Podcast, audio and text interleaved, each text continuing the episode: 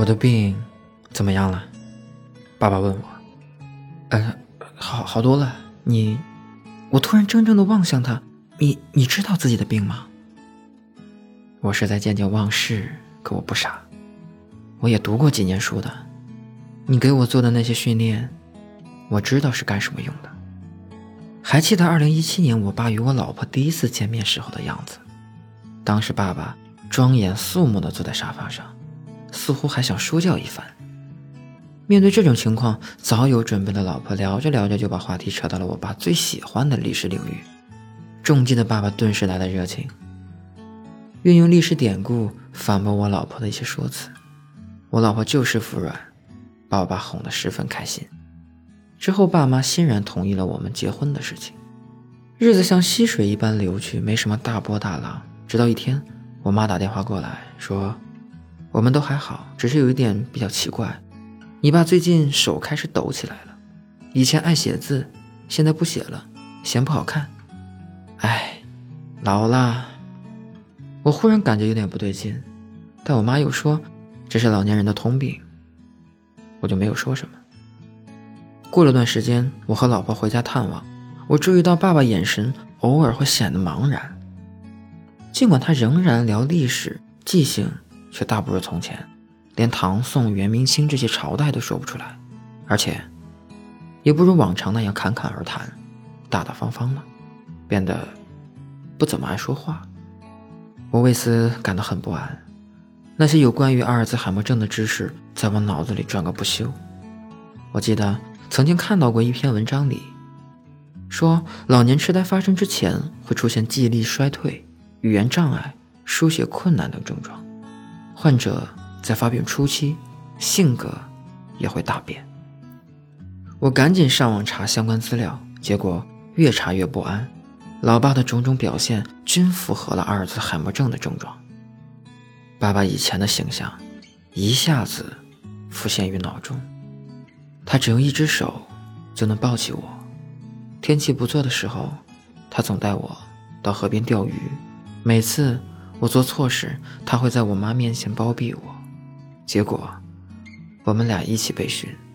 有关他的记忆实在太多太多了，我不敢想象这些记忆会渐渐被遗忘，更不敢想象自己在爸爸心中也会变模糊。那几天我忧心忡忡，寝食难安。有天下班途中，我路过一个电线杆，上面的寻人启事赫然映入眼帘。有人说，他母亲走丢了。那晚的梦啊，我到现在都还记得，那种刻骨铭心的恐惧，那种切切实实的害怕和绝望，到现在都心有余悸。梦中的时间是凌晨一两点，我和家人在偌大的城市里一张张的贴寻人启事，我一边跑啊跑，一边哭着问别人有没有看到我爸爸。他们都摇头，最后疲惫的我回到家里，突然看到爸爸威严的坐在沙发上，见到我，他大吃一惊，问：“你是谁？”我被吓醒后，一摸枕头，发现他已经被泪水打湿。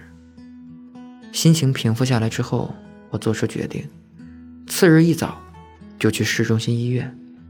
去医院之前，我骗我爸说单位要搞活动，需要提供家人的健康证明。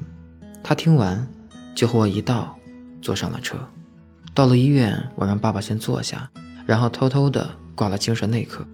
我将他的症状简要告诉了医生，医生的回应是先做个核磁共振，再根据情况判断。我有点犯难，尽管老爸开始遗忘，但我认为他还是清楚一些常识。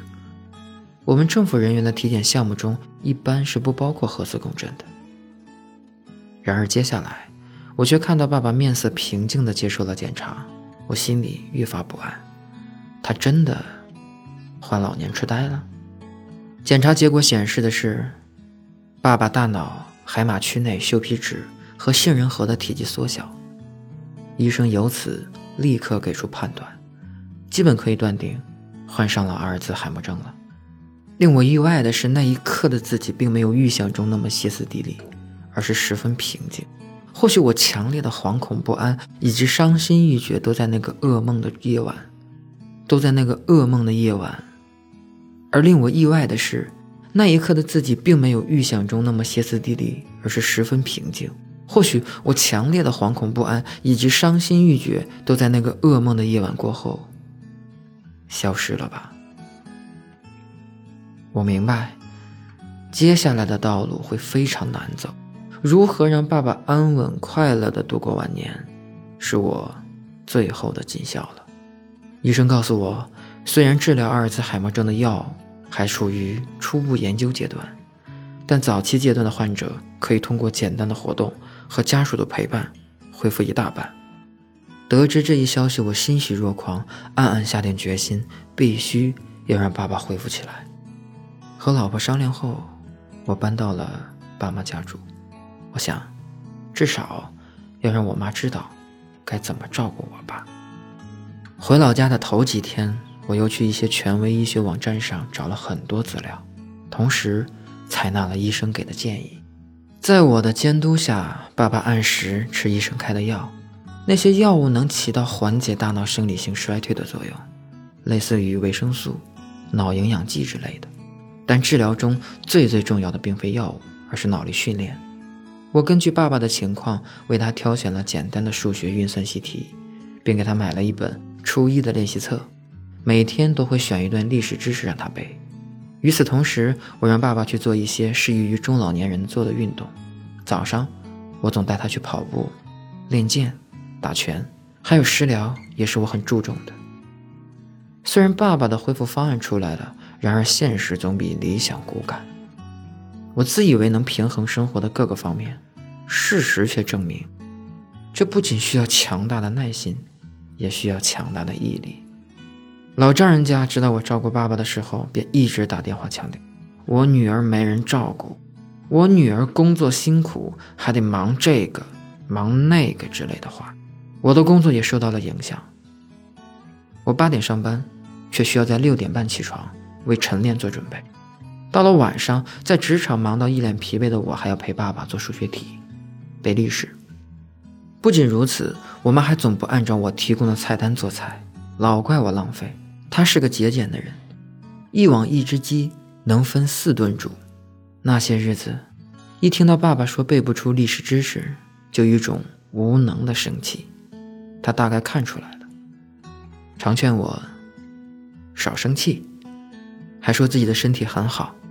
一听到这话，我就愁上眉梢。你现在的身体还行，可是记忆力在衰退，以后怎么办呢？每每想到生活中的新困难，觉得很无助。我想念与爸爸共度过往的时光，也想念老婆，想念我们的小家。不过，在每个失眠的夜里，只要一想起爸爸那双有些迷茫的双眼，偷偷拭泪之后，我依然会不断的给自己打气，一定能坚持下去。皇天不负有心人，一个月后，我带着爸爸去复查，医生告诉我。患者袖皮脂和杏仁核的体积缩小已经抑制住了，效果很明显。我听到时可谓百感交集。出了诊疗室，看到爸爸正在等我，不知道是不是心理作用，瞬间里我感觉到他的眼睛变得很清澈，与之前简直一模一样。我忍不住跑上前一把抱住了他。我知道这是一场小小的胜利，未来的路。可能还是很艰险，可我也知道，以后我会更加坚定信心。我的病怎么样了？爸爸突然问我。好很多了。你，我突然怔怔的望向他。你，你知道自己的病吗？我是在渐渐忘事。可我不傻，我也读过几年书的。你给我做的那些训练，我知道是干什么用的。那一刻，我泪如泉涌。意识到我的那些付出与爸爸给予我的相比，实在算不了什么。老爸全心全意爱我，我以后也会以同等的爱回报他，绝不会放弃。或许，爸爸的生理性衰老无法避免，或许他会忘了我们的过往，忘了带着我去钓鱼，忘了曾把我架在肩头。可是没关系，老爸，你的未来仍旧有我，我会重新。把那些故事细细的讲给你听。